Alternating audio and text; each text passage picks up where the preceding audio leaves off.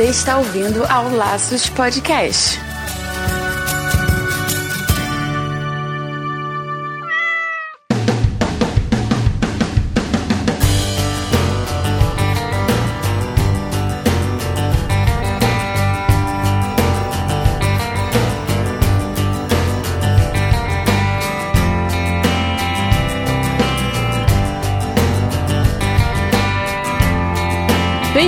Ao primeiro Laços Podcast. Eu sou Wendy Bittar, apaixonada por animais. E eu sou Marina Arinelli, veterinária especializada em medicina intensiva. É aqui no Laços que vamos discutir tudo sobre o seu animal. E nesse primeiro programa, vamos conversar sobre cuidados básicos com filhotes. Mas antes, vamos para os comentários que chegaram durante a semana.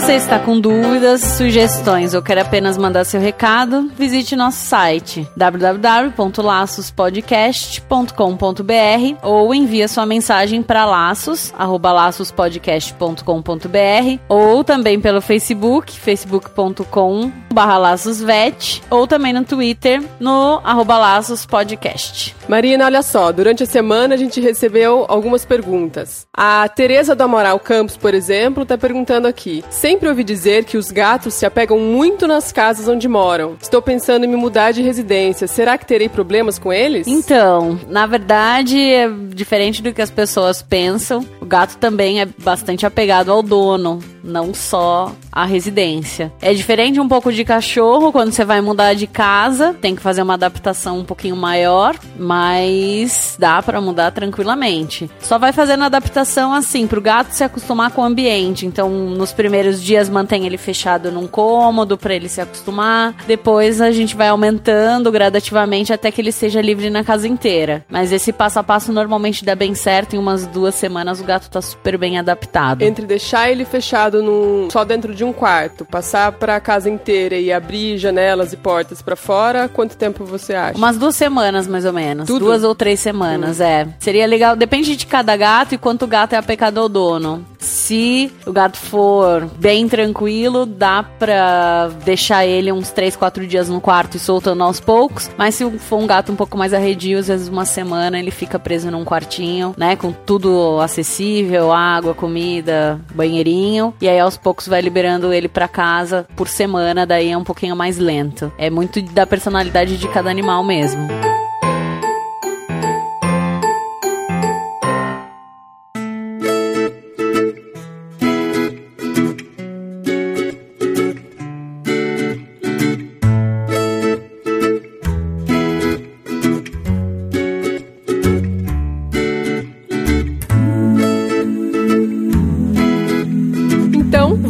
Primeiro tema do Laços: cuidados básicos com filhotes. Eu lembro uma vez que eu resgatei um gatinho da rua e eu não tenho noção de como lidar com o gato. Sei que gato tem que comer ração de gato e ponto final. Tá escrito na, no saquinho que a ração é de gato. É só isso que eu sei. E cachorro não. Cachorro, como desde muito pequenininha eu tive cachorro, hoje eu sei lidar com um cachorro por osmose. e como eu percebi que com o gato foi diferente por eu nunca ter tido gato e não ter essa experiência, não saber como lidar, eu imagino que as pessoas que nunca tiveram animais, quando adquirirem um animal, seja um gato, um cachorro, o que for, se elas não tiverem experiência nenhuma, elas precisam saber o básico, o, o que, que elas precisam ter, o que, elas precisam saber de início antes de ter o um animal, até antes de, na hora de escolher o animal, né? O que, que você acha, o que, que você pode falar pra gente sobre isso, Marina? É, Wendy, foi muito bom você entrar nesse assunto, porque assim, um planejamento para você ter um bicho é uma coisa que muita gente não faz, tá? Primeiro, antes de você pegar, você tem que ver o que, que você tem de espaço na sua casa, que tipo de animal comporta, quanto tempo você fica em casa e quanto tempo você tem para disponibilizar para esse animal, né? Então, assim, se você mora num apartamento, não adianta você querer pegar um labrador, pegar um São Bernardo, porque é um animal que vai exigir muito espaço, muita atividade física e que vai querer, né, vai destruir toda a sua casa e você vai ficar irritado e vai entrar num outro processo. Então, assim, você tem que ajustar onde você vive e quanto tempo você tem. Se você trabalha o dia inteiro, você tem que procurar por raças que fiquem bem sozinhas ou por espécies que fiquem melhor sozinhas durante o dia e que não não tem problema se você for trabalhar. Ou se você viaja muito, se você vai querer que esse animal acompanhe você ou não. Então é um estilo de vida de cada um que tem que pensar. Além, lógico, dos cuidados de saúde, né? Que tem vacinação, tem a vermifugação, tem controle de parasitas, então pulga, carrapato, piolho, que são coisas que às vezes as pessoas não sabem que tem e tem que fazer esse controle. É, além de tudo isso, além do tempo, da dedicação, existe também a questão financeira. Um trato de um animal gera custos e a gente nunca sabe se o animal pode acabar tendo alguma doença que vai, vai, vai necessitar ainda de mais tempo de, de cuidado e um investimento ainda maior se ele tiver uma doença que, que exige um tratamento ali do, do dia a dia, né? Com certeza. É, na verdade, assim, se você pega, eu acho que é responsabilidade de todo dono, se você pega, você tem que cuidar, né? Assim, não adianta você pegar pra não, pra não tratar direito. Tem que ter o bichinho, você tem que dar uma ração de qualidade, você tem que é, manter o animal limpo, num ambiente limpo. Então, acho que são cuidados mínimos que a pessoa tem que ter consciência antes de pegar. Então,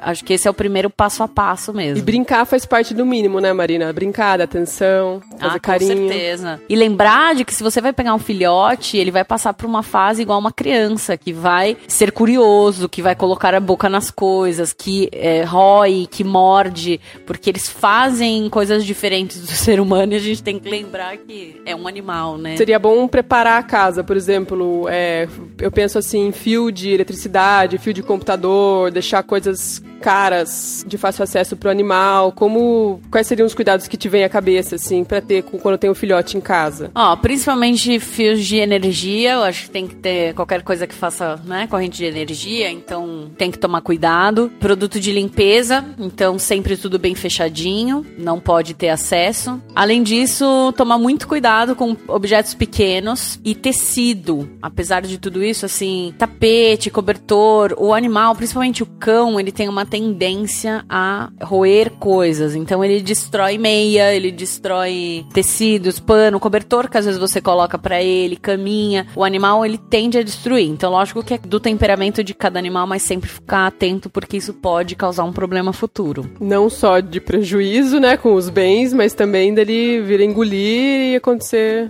algum problema. É, sim. Eu tenho a história de uma cliente uma vez que ela dava fita de cetim pro gato brincar. Ela comprou uma fita de dois metros e deu pro gato brincar como uma bolinha e o gato engoliu a fita de dois metros. Então, assim, é, por mais cuidado que você tenha, que você queira brincar, sempre estar atento ao que o animal possa engolir.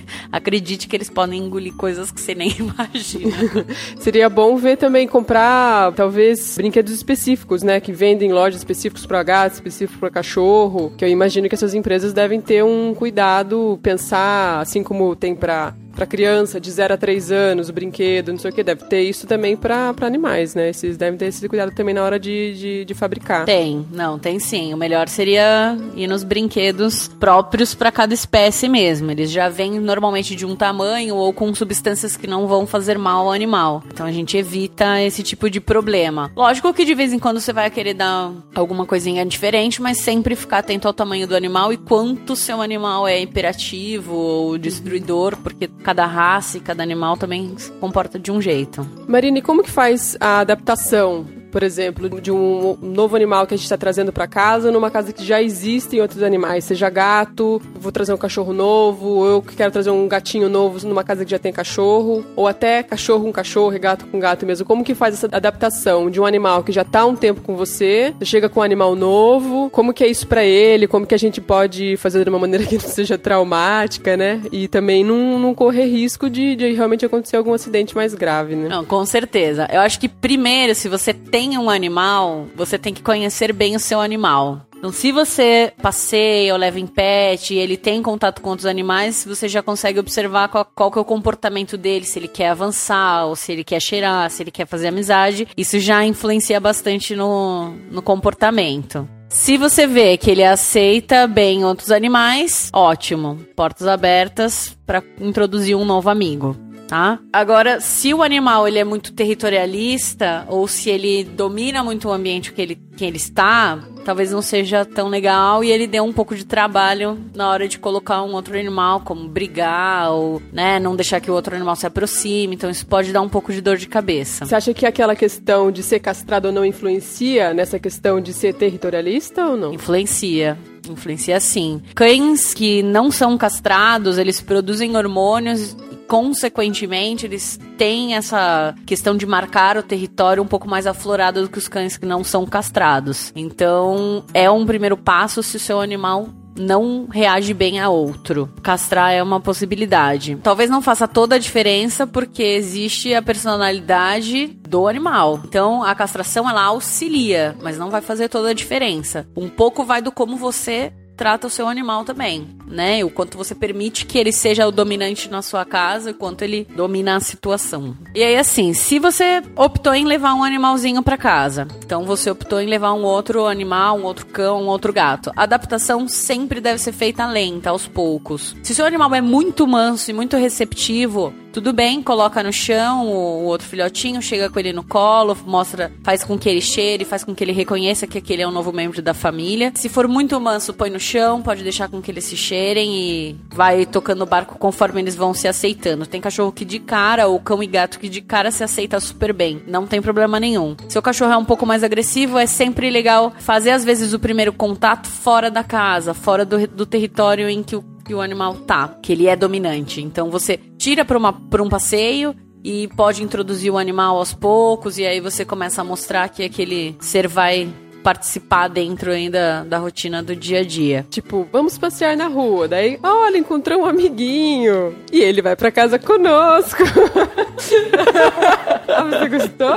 Então vamos levar para casa. É, isso ajuda às vezes assim, um cachorro que não deixa outro cachorro se aproximar dentro de casa e você quer um outro animal. Às vezes você não consegue no mesmo ambiente. Não dá, porque ele domina ali de uma tal maneira que você não consegue. Ou ambientes separados. Então, assim, se você tem um, uma parte de dentro da casa é separada da parte de fora e eles conseguem se cheirar por portão, por uma grade, por algum contato que seja um pouco menos, pode fazer isso também, porque também não dá pra você viver na rua com outro cachorro em, até eles se adaptarem, uhum. né? Às vezes isso demora semanas. Uhum. Tem cachorro que demora meses para gostar de um do outro. Então você tem que ir introduzindo assim. O cão com o gato especificamente, se o cão não gosta de gato, melhor é manter afastado até que ele respeite. E o bom é você ter a dominância sobre o cão. Nesses casos de introduzir animal diferente ou que o cão não aceite, é sempre bom deixar o mais fraco, o menor, ter um pouco de dominância sobre o maior. E aí você acaba tendo dominância sobre o, o cão adulto, né? O animal adulto. Porque aí você pode controlar, se ele for atacar o pequeno, você consegue controlar. Você Entendi. consegue cortar. Marina, você fala bastante sobre domínio. E às vezes a gente quer ensinar uma coisinha tão básica pro cachorro como dar patinha, a gente não consegue.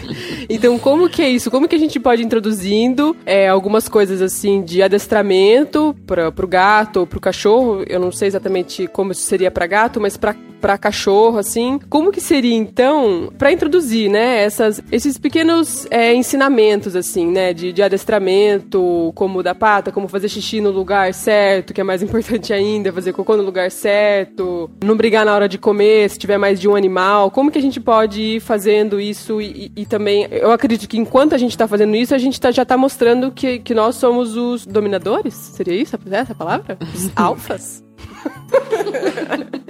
É, dominadores é uma palavra meio pesada.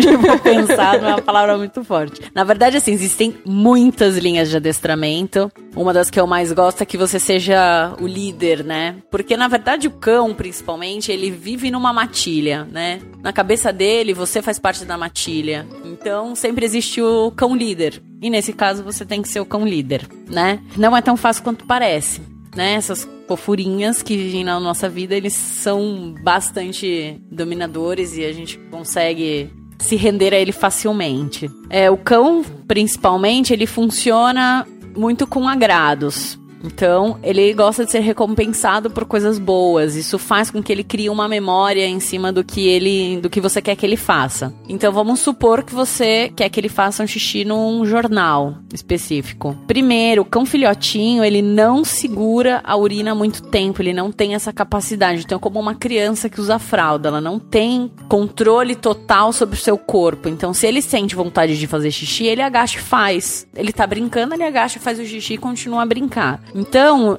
Inicialmente é bom que você deixe sempre o banheirinho perto da onde ele fica. Então, se você ele fica num quarto, deixa o banheiro perto. Se ele fica na, fica na cozinha, deixa o banheiro perto. Se você deixa ele à vontade na casa inteira, deixa um banheiro em cada cômodo. Banheirinho, você tá falando, pode ser aquela fraldinha, ou um jornalzinho. Ou um jornalzinho. Falar, ou a caixinha, no caso do gato. Isso. É, o gato ele tem um pouco mais de controle, mas também dá uhum. para você fazer isso. Quanto mais disponível, mais fácil é dele acertar. Porque daí quando ele vai fazer o xixizinho, que você percebe que ele começa a cheirar o chão, você pode levá-lo até o banheirinho, que é o que você escolhe, né? E aí ele faz o xixi e você recompensa aquilo com um agradinho. Pode ser um agrado ou um petisquinho, tá? Tanto faz. É, o cocô, ele é um pouco mais vinculado em filhotes, depois que ele come, ele tem um tempo, normalmente de 40 minutos, uma hora, que ele vai acabar fazendo o cocô. O filhote, ele funciona muito rápido, né? Então, come e sai. Não demora muito. Alguns adestradores colocam pra gente que é legal que você leve o cachorro próximo ao banheiro. Por exemplo, se você tem uma área com um jornal que você quer que ele, que ele faça o cocô, você brinque ali com ele até que ele faça o cocô. E aí você dá o, o petisco ou o agrado para ele depois que ele fez, no lugar certo. Então você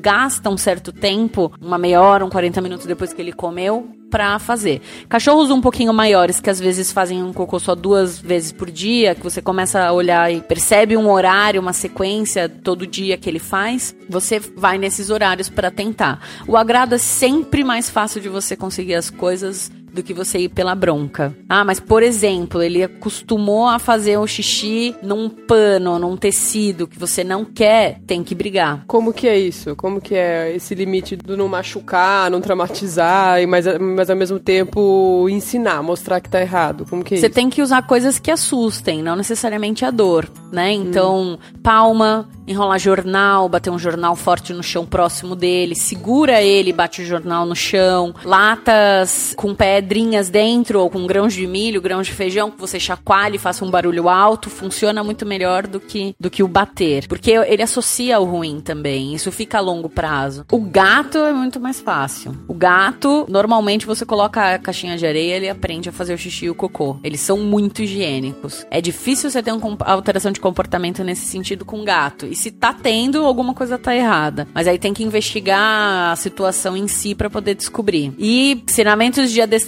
também é sempre com petisquinho, é sempre com agradinho. Então você faz o que ele quer fazer, você pega o cão e faz. Você quer que ele sente? Pega ele, senta ele. A hora que ele sentou, você... muito bem, você sentou, senta e você fala a palavra firme, senta. E aí você firma essa essa afirmação na cabeça dele, um petisco. Normalmente dá certo. Mas cão aprende por persistência. Então, se você quer que ele realmente faça, faça 10 vezes, no dia seguinte você faz de novo. E conforme você for pegando, ele vai associar, que toda vez que ele senta, ele ganha um petisco. E isso vai associando com o tempo, depois você vai tirando o petisco e mantendo os comandos.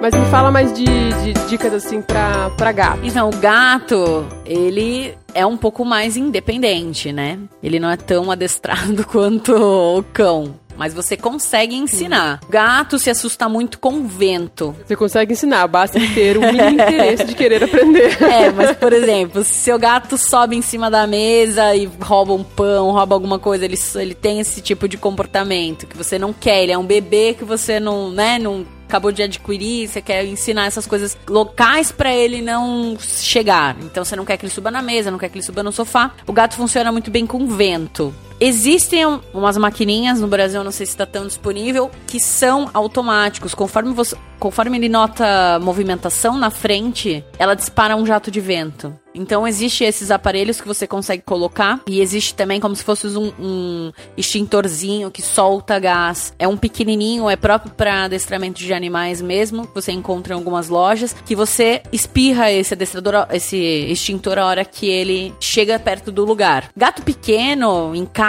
até, eu mesmo a gente já fez esse, esse processo, a gente assopra nele. Então subiu em cima da mesa do jantar que você não quer que suba. A hora que subiu, a gente só dava um assoprão na carinha do gatinho não bate, não faz nada, ele vai se sentir incomodado e vai sair. Mas isso também é persistência. E existe alguns truques também, se você quiser ensinar alguma coisa específica pro gato, o gato associa muito o petisco, não só o petisco, porque ele é um pouco mais difícil, mas você associa a palavra com o petisco e um som. Então existem uns cliques como se fosse um clique de caneta e você pode fazer um cliquezinho e dar o petisco. Então, senta, por exemplo, senta o gato, faz o clique e dá o petisco. E faz isso repetidas vezes. Ou, por exemplo, associar, colocar coleira em gato, é um gato que você quer levar para passear na rua, coloca a coleira em casa, deixa ele à vontade, quando você for caminhando, faz o cliquezinho e dá um petisco, um cliquezinho e dá um petisco. Ele começa a associar o clique ao petisco e a coisa boa. Então, quando você for treinando ele, você consegue Seria fazer algumas assim, coisas. Eu, eu, eu quero que ele faça alguma coisa, eu dou o clique, ele sabe que ele vai ter recompensa, então ele vai fazer aquilo que eu tô pedindo. É,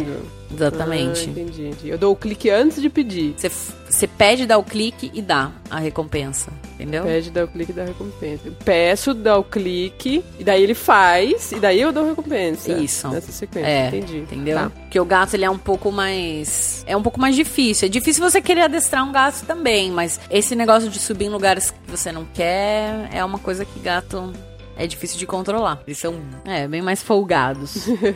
Voltando um pouquinho sobre chegar com o animal novo na casa, né? Então, o que, que eu preciso ter em casa? Tô chegando com o animal, tô no carro, chegando com o animalzinho novo em casa. Eu preciso passar a comprar o quê antes de chegar com ele em casa? Além do óbvio, da ração. O que, que eu preciso ter? Preciso comprar brinquedo? Preciso comprar vasilha? Eu preciso... O que, que eu preciso ter que às vezes não é tão óbvio assim? Ter em casa antes de chegar com o animal? Bom, depende um pouco do da onde o animal vai ficar, de que porte que é esse animal, depende muito de tudo.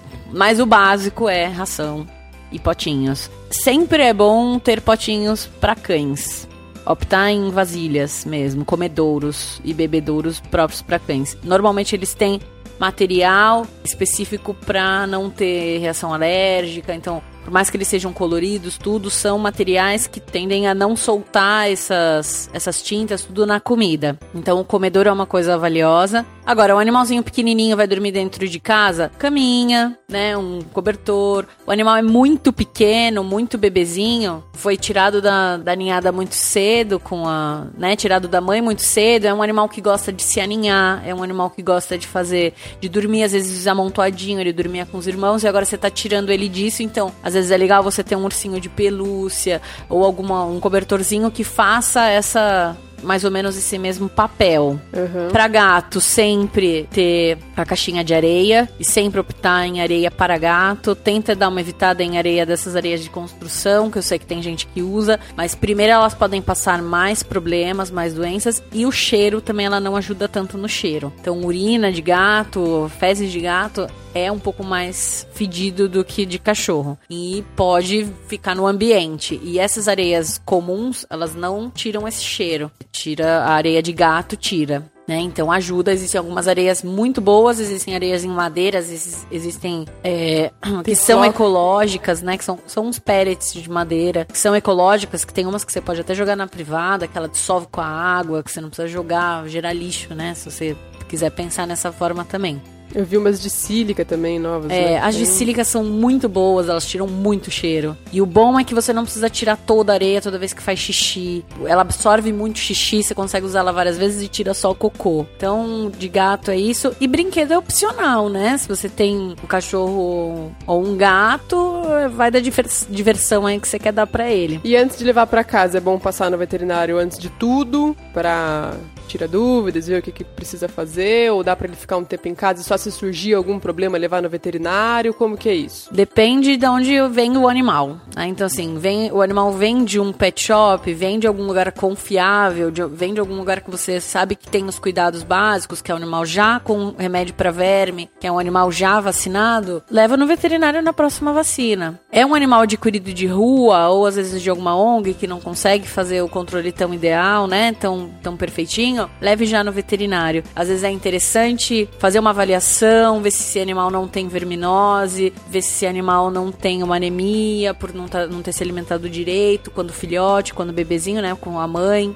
E o veterinário é sempre o, o melhor amigo aí para te, te falar o que que, que que aquele animal precisa. Fazer avaliação também com pulgas e carrapatos, se o seu animal tem, se ele não tem, aí é indicado passar produtos específicos, às vezes dar banho, né? Existem várias condutas aí se o animal chegar numa condição não tão perfeita para você. Até mesmo antes de, de, de, de ter, que a gente até falou isso um pouco no começo, antes de ter um animal, não seria interessante conversar com algum, com algum profissional a respeito de doenças, essas doenças que são é, transmissíveis assim por um tempo. Sinomose, se eu não me engano, ou a parvovirose, ou as duas, não sei, elas são, se um animal teve no, no mesmo terreno, no mesmo lugar, tem que ficar acho que seis meses, se eu não me engano, se tem nenhum filhote, não tem um esquema assim, não seria interessante se informar disso antes de levar um filhote para casa, ou você acha desnecessário? Não, com certeza é bom, com certeza. Depende da doença que teve, depende do tipo de chão que você tem, né? É tudo muito depende, mas é, realmente, se você tem, se você tem uma grama que você não consegue desinfetar adequadamente, você tem que esperar realmente um prazo de seis meses pelo menos, porque um animal filhote ele chega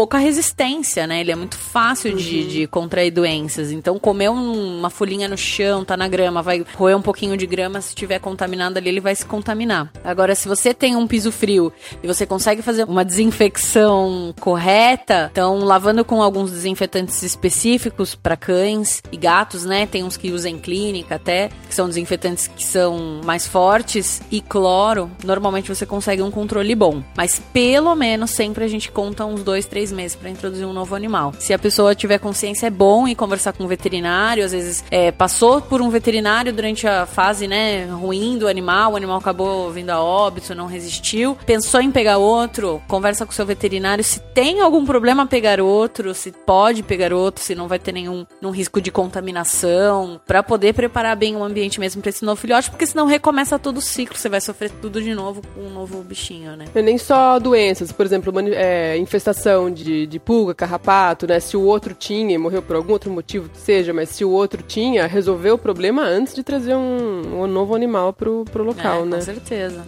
Com certeza. E para finalizar, eu queria fazer uma pergunta que todo mundo comenta sobre isso, sempre que fala sobre, sobre cachorro, sobre. principalmente cachorro, né? Sobre raças e tal. Se é verdade aquela questão de que cachorro vira-lata, né? Que a gente chama de vira-lata, é mais resistente que um puro sangue. é, na verdade é diferente sim. Assim, na rotina clínica a gente vê que existe diferentes sensibilidades, né? Um pouco é individual, porque existe vira-lata que tem um monte de problema e um monte de sensibilidade. Mas é uma Sim. minoria. De maneira geral. De maneira geral, os vira-latas são mais resistentes, né? Os sem raça acaba tendo uma resistência maior e os que têm raça, algumas doenças são mais sensíveis e precisa ter um cuidado maior. O básico tem que cuidar de todo mundo, né? Não tem como uhum. não deixar de cuidar só porque não tem raça e achar que ele é super resistente, super forte. Não é bem isso. Mas de maneira geral, é, é o vira-lata é um pouco mais resistente do que os de, os de raça, mas precisa ter cuidado com todos, né? Não é só porque o porque é vira-lata que você tem que achar que ele é super resistente, super forte a todas as doenças. Tem que ter cuidado com todos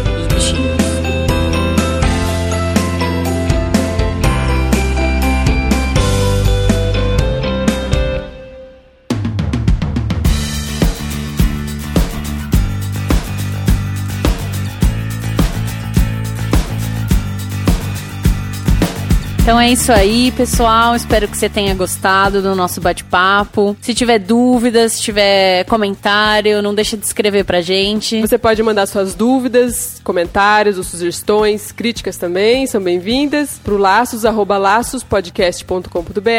Você encontra também a gente no Facebook, no Twitter. Estamos aí, manda sinal de fumaça. De qualquer forma, chega até a gente e mande sua dúvida, mande seu recado. E até semana que vem. Até semana que vem, pessoal. Beijo. Beijo.